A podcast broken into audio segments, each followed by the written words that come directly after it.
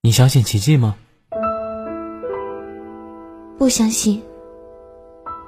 那你觉得怎么才能让你相信这世界上有奇迹呢？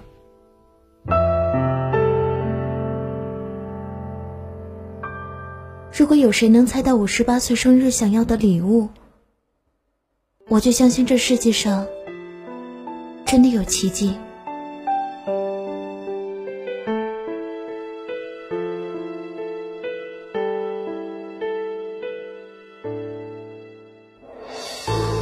沈星宇原著，心理 FM 出品，冰夏、枫叶宁、狐狸、华子主播，奇迹上期。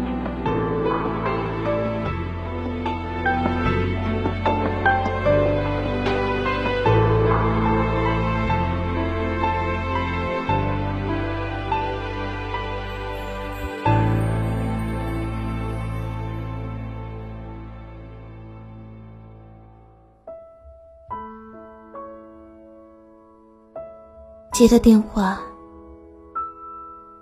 有一刹那我想不起来高安是谁。翻开同学录，原来是他，怎么把他也给忘了呢？我看着镜子，开始回忆起高安高中时的样子，可是。这个从十四岁起就驻扎在我心底的人，现在却连个模糊的剪影也想不起来了。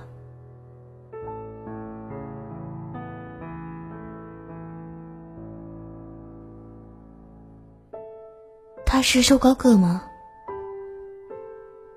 也许不太高，眼睛很小，又或者很大。总之颇有神采。当时好像有很多女生倾慕他，我也是其中之一。高安谈不上是我的初恋，否则我也不会那么快就把他给忘了。高安问我：“你现在如何？”还是老样子。同学会你来不来？看时间吧。最近在找工作，很忙。说你是高材生，还担心找不到工作？我觉得他在嘲笑我。以前，偶尔，他也这样。你知道我不相信奇迹的。我回答：“奇迹。”他有些吃惊，听不懂的样子。挂断电话，我为自己莫名其妙的话感到尴尬。可是，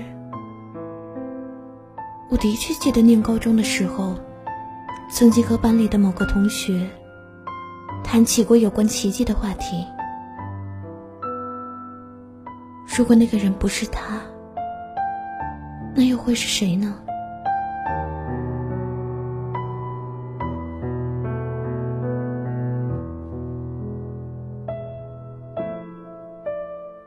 我的眼睛又回到镜子里，想着下午还有一场面试等着我。虽然对于握着简历四处奔波的日子已深感厌倦。但是，有什么办法呢？如果不是这面镜子每天提醒着我就是我，没有任何人可以代替，说不定我人生会变得更加盲目。是啊，我就是我。倘若我不是我，过去可能就值得回味一些。现在可能就值得努力一点，将来可能也会有些许灿烂。很可惜，直到现在，我还是我。因此，任何奇迹都不可能发生在我这样的人身上。面试的公司在黄浦江对岸很遥远的开发区里面。听说，每日有班车接送的待遇。不过现在，我只能像蚂蚁一样，潜入城市的地下，从一辆地铁爬向另一辆。路上，我渐渐回忆起一些往事，零零碎碎。断断续续，连贯起来，又好像都集中在毕业前的最后一年里。也可能是我记错了，因为唯一能够肯定的是，我那段完全不值得一提的单恋，事实上从青春期就已经开始了。我是什么时候开始喜欢高安的呢？现在想想，甚至有点瞎起哄的味道。因为喜欢他的女同学太多了，而我之所以会和他成为朋友的主要原因，来自我的好朋友毛毛。毛毛到底叫毛晶莹？还是毛静影，我已经无法确定。不过，她的相貌我倒是记得相当清楚。用当下很时髦的词汇来形容的话，清纯美少女，已绰绰有余。又或者，还不够贴切。对于美丽的词汇，我自幼就非常陌生。如今依旧如此，这和我与生俱来的缺陷有关。我是一个兔唇女孩，嘴瓣的裂缝一直延伸到鼻洞下面。母亲告诉我，出生的时候由于血肉模糊，医生险些以为是外星人。那时候整容技术差，寥寥几针粗糙的缝合线，把我整个上半唇都吊了起来，露出半颗虎牙。那副狰狞的模样，让我在幼稚园里度日如年。后来，母亲又带我去做了一次手术，好歹把牙给藏住了，但是。丑陋的本色，却丝毫没有随着年龄的增长而淡化。从来没有人用美丽的词汇形容过我，因此我也不晓得该怎么准确的形容别人。我相信，毛毛应该从幼稚园起，就是那种。让男孩子半夜梦到，都会傻笑出声的可爱女孩。当时的我根本想不到，他会愿意和我这样的人待在一起。很多同学在背地里议论，他是为了接近高安，才和我交朋友的。从初三直升那时候起。我就和高安一直轮流坐年级第一的位置。高安是从初二下半学期突然窜上来的。至于我，从来就不曾为自己高人一等的智商骄傲过。那明摆着是老天的恩惠。为了弥补他创造我时不小心犯下的错误，对于我个人来说。并无实在意义。我一直以为，书念得好的多半和我一样，不是个性古怪，就是丑不忍睹。可是，高安却帅到，连实习教师见到他，也要脸红的地步。我并不是为这才喜欢他的，最主要的原因。还是来自他的头脑。高安是唯一一个在智慧上与我同等的男生，他颠覆了我的清高，让我在自卑面前不知所措。对我来说，他不是一个人，而是一个神。因为连年的省市级数学竞赛，我和高安经常在一起集训，接触的机会比较多。高安不知道我一直喜欢他，而他更不可能喜欢我，所以反倒相处的挺融洽。由于他的关系，我承受的讽刺和嘲笑，比以往多出一倍。直到毛毛的出现，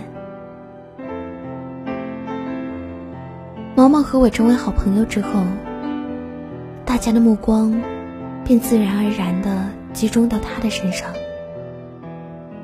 尤其是他和高安出双入对的时候，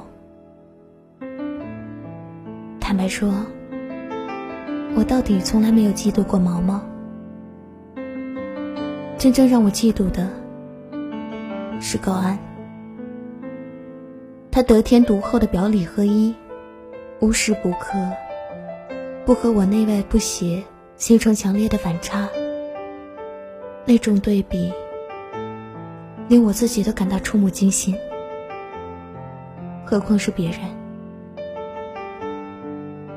从某种意义上讲，我是应该感谢毛毛的。虽然他的出现。扼杀了我对高安长久以来的痴心妄想，但同时，也及时帮助我从那种无形的压迫感中解救了出来。他们是金童玉女，理应成为众人瞩目的焦点。我本来就是一片残破的绿叶。就连毛毛和高安，也时常会友善的嘲笑我一下。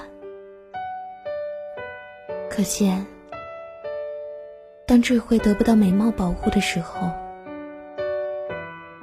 就会变得无足轻重，一文不值。直到现在，还是没有丝毫的改变。无论我多么努力的。在面试官前面表现出自己最出色的一面。然而，只要对方的眼光在我的脸上惊愕的停留三十秒，我便清楚的知道，他手中的简历和上面刻意放大的高学位，和一张废纸已经没有区别了。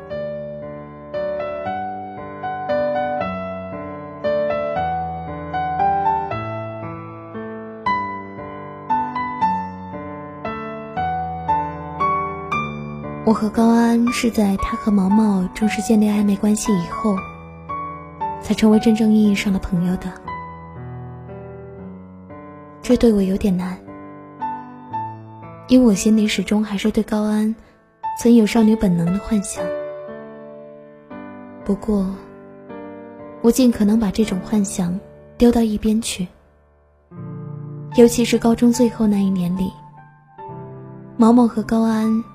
几乎被全校师生默认的亲密关系，让我清醒的意识到，对高安的迷恋，终将成为我青春岁月中永恒的秘密，再也没有机会向任何人表白了。于是，我便把美妙的幻想寄托在毛毛和高安的身上。哼，说起来真可笑。我甚至幼稚的想到，若干年以后，我会同高安和挺着大肚子的毛毛在大街上不期而遇。我想，现在的青少年应该不会有我那样愚蠢的幻想吧。如今，当街牵手的少男少女比比皆是，而我们那时候所谓最最亲密的男女关系，也仅限于早自习的时候，一同走进教室，或放学时在车棚里互相等待，结伴一起回家。就连在图书馆看书，也必须面对面，以示坦荡。其实，在我看来，这种行为只会起到掩耳盗铃的反作用。不过，毛毛和高安就不同了。虽然蠢蠢欲动的情愫让毛毛的成绩略有下滑。但仍能保持在前五名的位置上，所以老师们也不便轻易干涉他们，怕多管闲事，反而搅乱了两个优秀学生的坚定意志。而同学中，那些被初恋冲昏头脑，正踟蹰在前途边缘的家伙，或是成绩优异，却连一张喜欢你的小纸条也没有收到过的孤独人。则是打心眼里羡慕、憧憬着他们安全又微妙的恋爱关系。毛毛和高安，就像是我们心里的一个梦。每个人都希望他们能坚持到高中毕业，然后光明正大的走到一起，好让所有目睹他们一路走过来的人。也能分享到一点小小的幸福。在高中毕业前夕，那段压力重重的非常时期里，他们的爱情，是我们混沌的眼睛里所能看到的唯一充满希望和活力的东西。只可惜，会考还没开始。这个支撑我们每个人纯真而又美丽的信仰，就破灭了。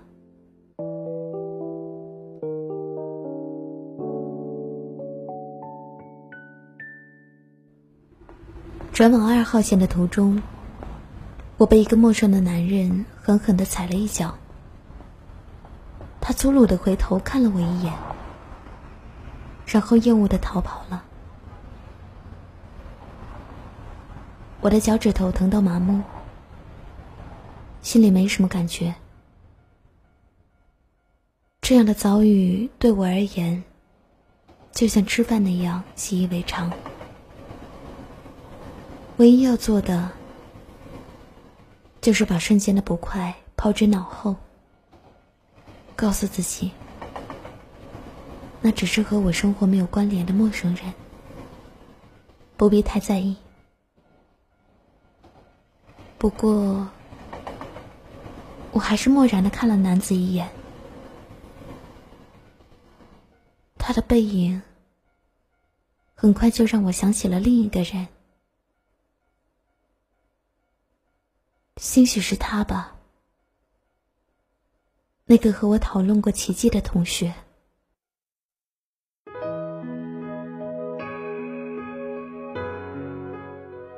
列车重启的刹那。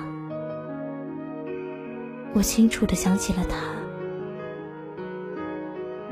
那个高中时代，除了高安，唯一和我有过交集的男同学。虽然交往的时间不长，算起来大概只有几个月，但是他的出现，的确为我们增添了一些有趣的回忆。因为时间太短，后来一直没有人再提起过他。不过我相信，倘若有人突然提起他的名字，没有人会不知道。他是教英语的邓老师的独生子，叫邓普敏。邓普敏是最后一学期突然转进来的，我记不得他的学号，几乎根本没有。那个家伙很有名，不是因为他特殊的身份，而是因为他的成绩。突破了我们学校最差的差生所创造的历史记录。这就是为什么他来了之后，邓老师的脸上就再没了笑容。据说，邓老师不顾颜面的将儿子安插在身边，是为了能亲力亲为、严加管教，兴许还能在最后时刻创造出奇迹来。可惜无济于事。会考一结束，他就消失了。我估计，他连高考也没参加。这样至少避免了落榜的尴尬。虽然，那早就已经是默认的事实。本来。说什么我也不会和这么差劲的男生扯上关系。可是会考前夕，邓老师拜托我一周两次为邓普敏补习数学。当时我并不愿意，可又没办法，只好硬着头皮将宝贵的时间浪费在他的身上。回想起来，那可真是十足的浪费。那家伙每次坐在我的面前，不是发呆，就是乱画。一开始我还喋喋不休的和他讲习题，后来发现根本就是对牛弹琴。于是，我对他说：“你想干什么就干什么吧，我不会告诉你爸爸的。”接下来的几个月，补习就成了自修。我做我的考卷，他看他的金庸。有一天，他突然问我：“你挺喜欢高安的是吧？”我被吓到，心想：他的眼睛是不是具有诡异的穿透力？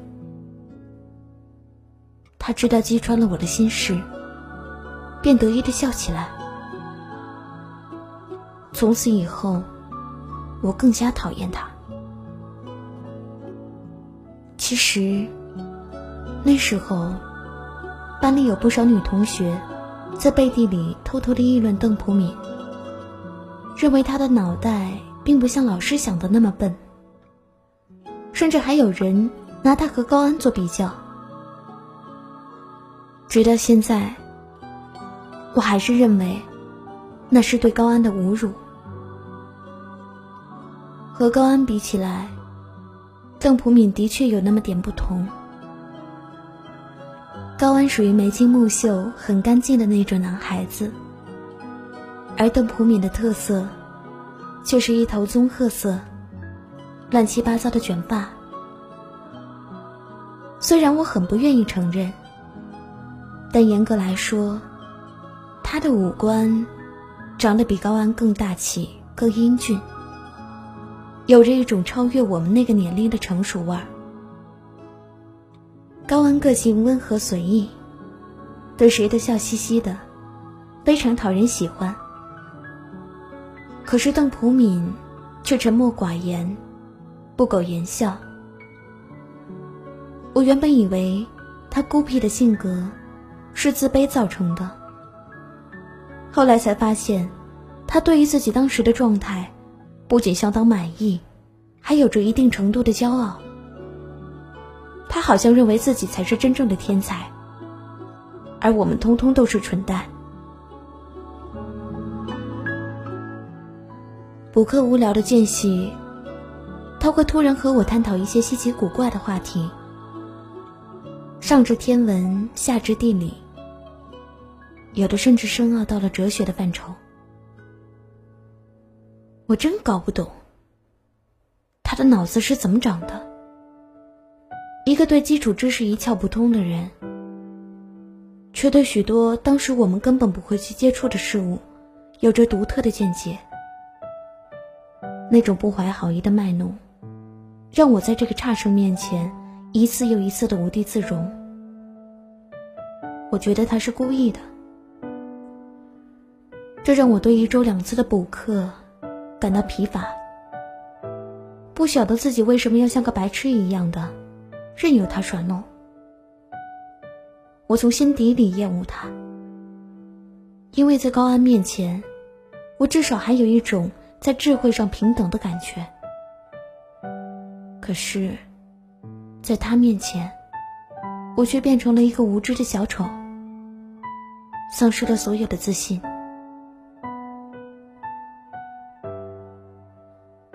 我的人生已经注定要笼罩在丑陋的阴影里，他凭什么还要夺走我仅存的优越感呢？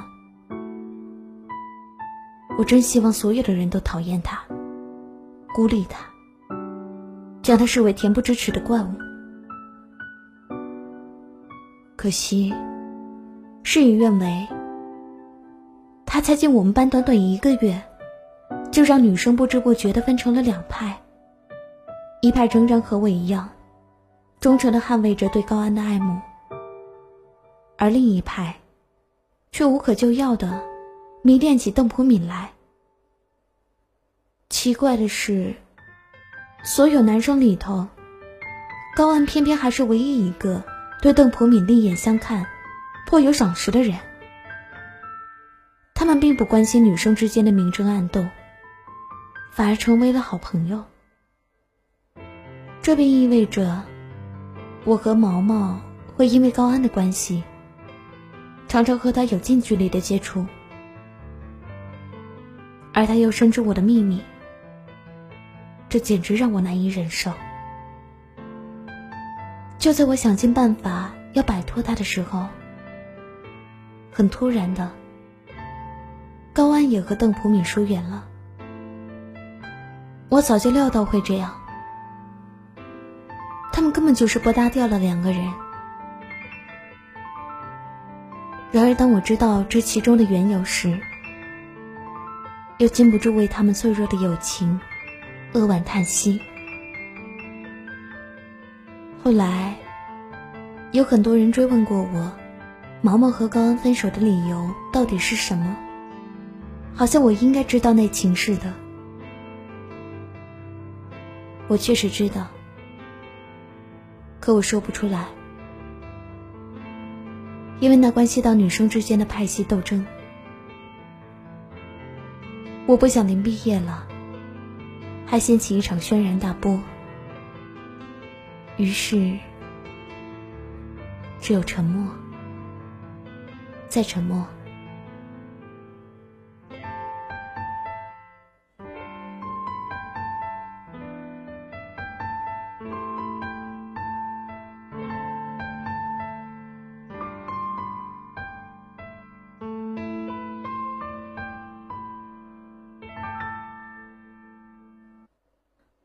毛毛告诉我，他难以自拔的喜欢上邓普敏，是在高中最后一次春游的午餐上。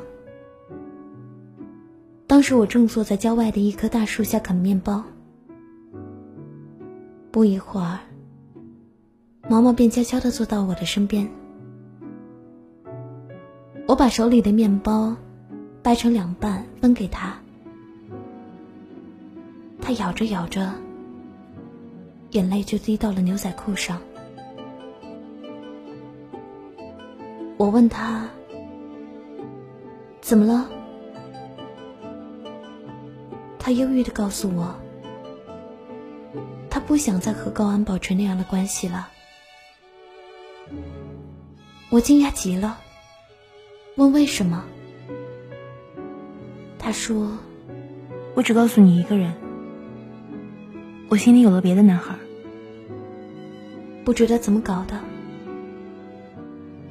我一下子就猜到那个人就是邓普敏。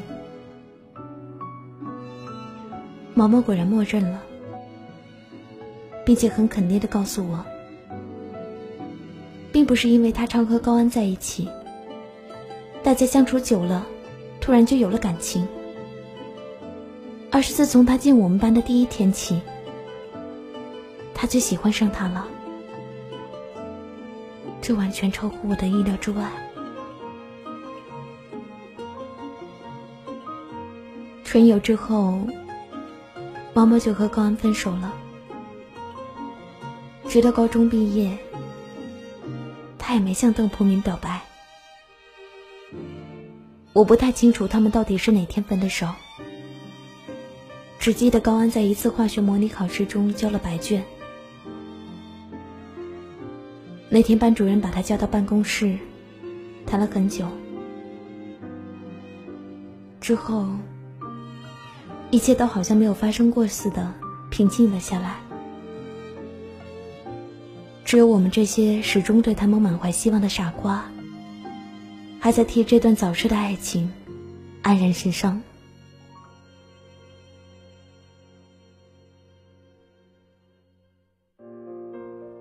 和邓普敏，也是在那段时间疏远开来的，所以我确定。高安已经知道，毛毛为什么执意要和他分开了。事实上，那段日子，因为身边也有奇怪的事情发生，我的心情也不好。班里有人开始偷我的东西，每隔三五天，我就会丢失一些文具、橡皮。三角尺以及活动铅笔，我知道那纯粹是欺负人的恶作剧。我没工夫去计较这些无耻的琐事，但是心情却不自觉的难受起来。毛毛和高安分手了。我那公主和王子的幻影也破灭了。除了埋头苦读，我找不到别的寄托。在这种压抑的状况下，还要时刻提防小偷的袭击，真是倒霉透了。于是，我以时间不够为由，向邓老师提出不再给邓普敏补习的要求。邓老师也知道会考马上就要开始了，便答应我，补完最后两节就结束。而我却因为毛毛和高安的关系，以及自己情绪的不稳定，一拖再拖，始终没有履行最后的承诺。直到高安和邓普敏绝交。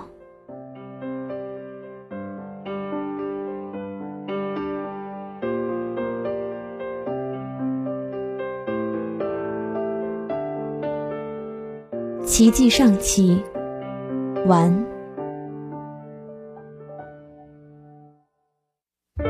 喂，你相信奇迹吗？我喜欢的是你，又不是他。你把他的东西给我，算什么意思？今天要补课，再晚就来不及了。其实他才是真正最喜欢你的那个人。你一定要来啊，这样我们就谁也不欠谁了。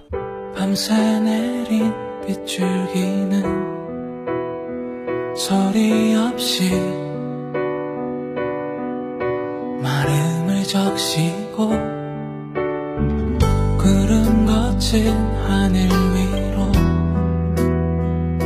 어딘가 향해 떠나는 비행기 막연함도 불안도 혹시 모르는 눈물도 때로는 당연한 시간인걸. 수많은 기억들